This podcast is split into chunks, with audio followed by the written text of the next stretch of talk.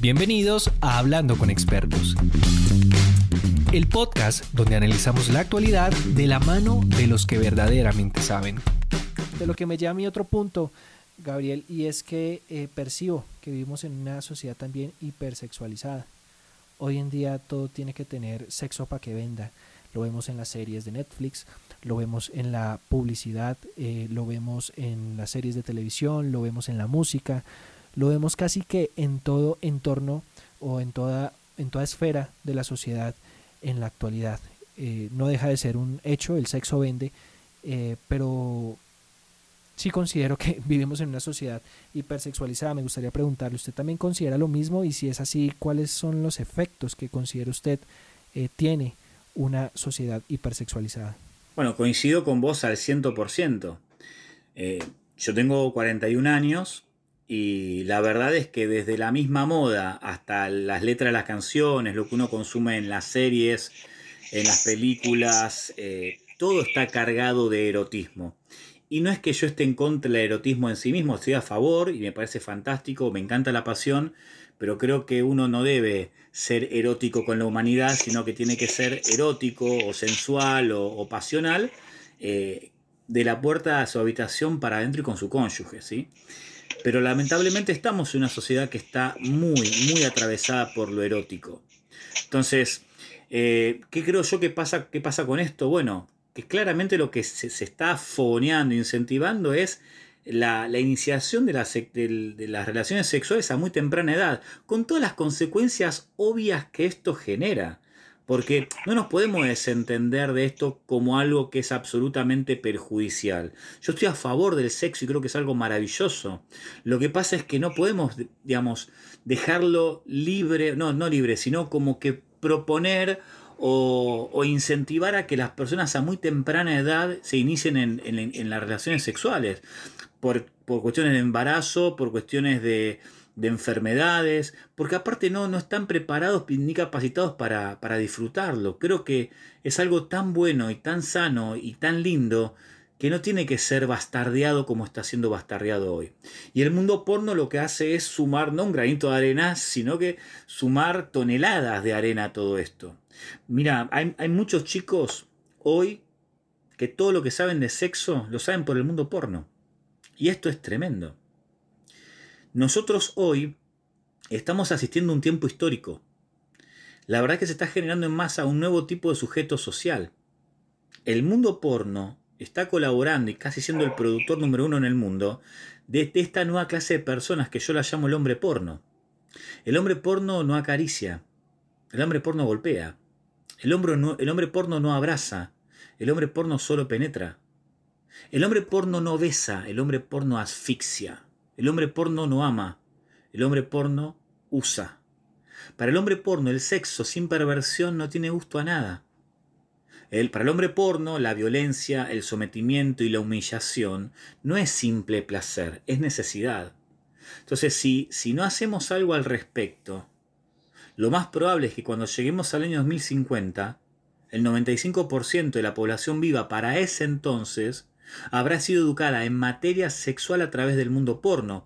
Y este tipo de educación no es que solamente queda, queda o afecta solamente al área sexual de la persona, sino que permea toda su persona, toda su integridad como ser humano.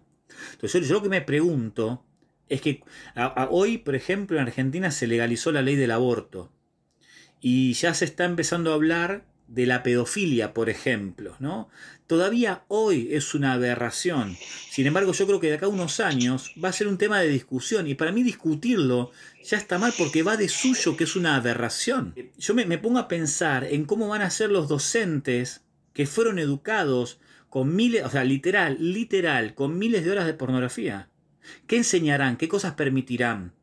Las personas que, que elaboren las leyes que rijan los principios del país los periodistas, los cantantes, los conductores de televisión, los escritores, las series que veamos, todas creadas por personas educadas en este mundo. Entonces, lo que vamos a ver va a ser un mundo pervertido, atravesado por la lujuria.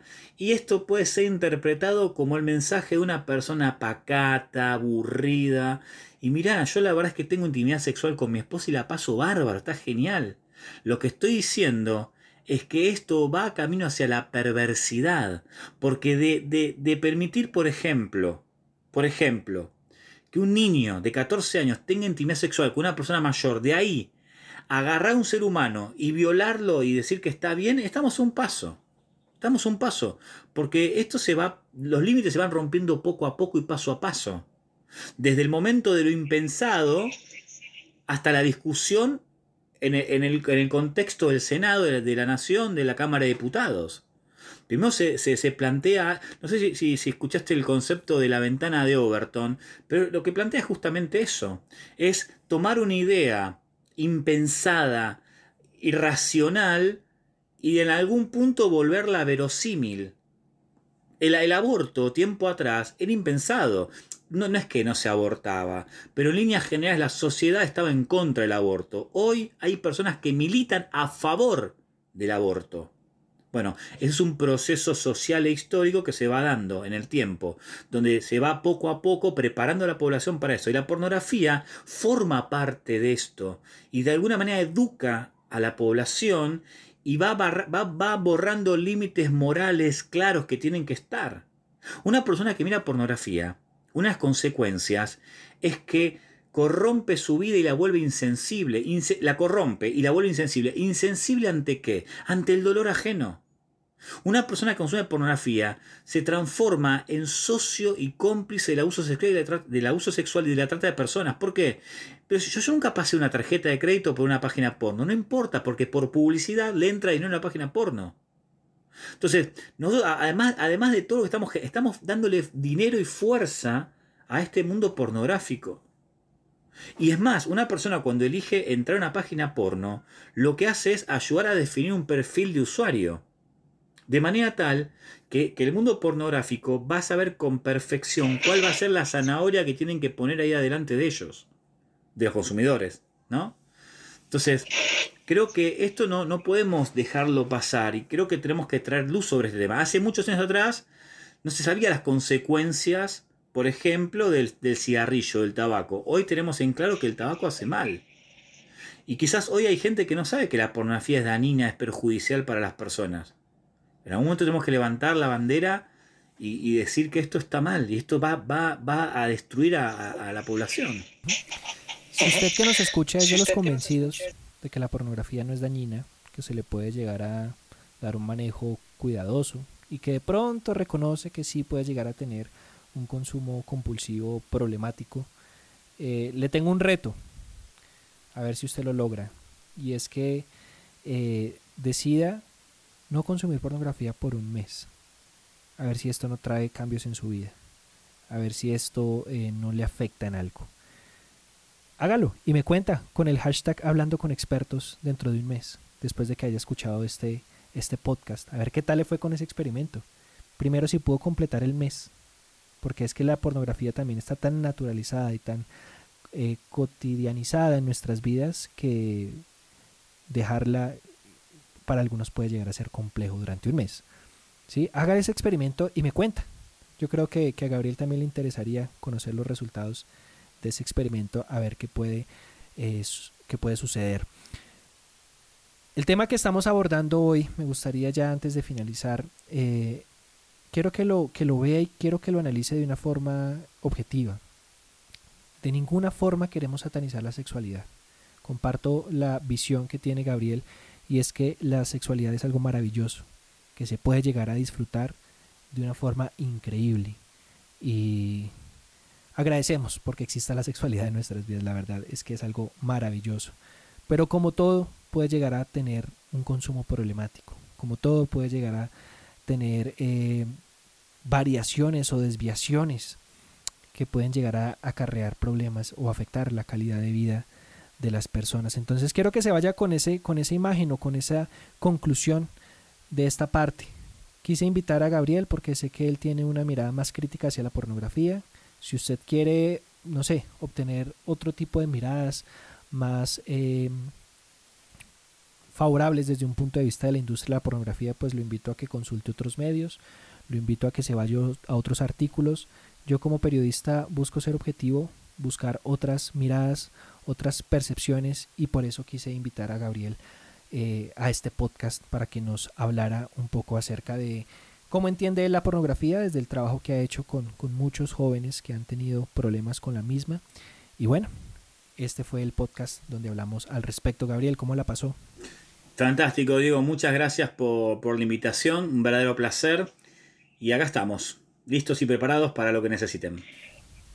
Antes de despedirlo, no sé si tenga eh, alguna gran conclusión o, algo que considera que se le quede por fuera y que, que, quiera mencionar en estos últimos segundos. Bien, que si alguno está luchando con esto y tiene la sensación de que no puede salir, quiero decirle que del pozo se sale y que el barro se limpia y que verdaderamente las cosas pueden cambiar. Yo trabajo con un montón de personas y tengo un equipo de, personas que, que, trabajan conmigo, que estamos ayudando a muchas, a muchas personas que están saliendo hoy del oscuro mundo porno.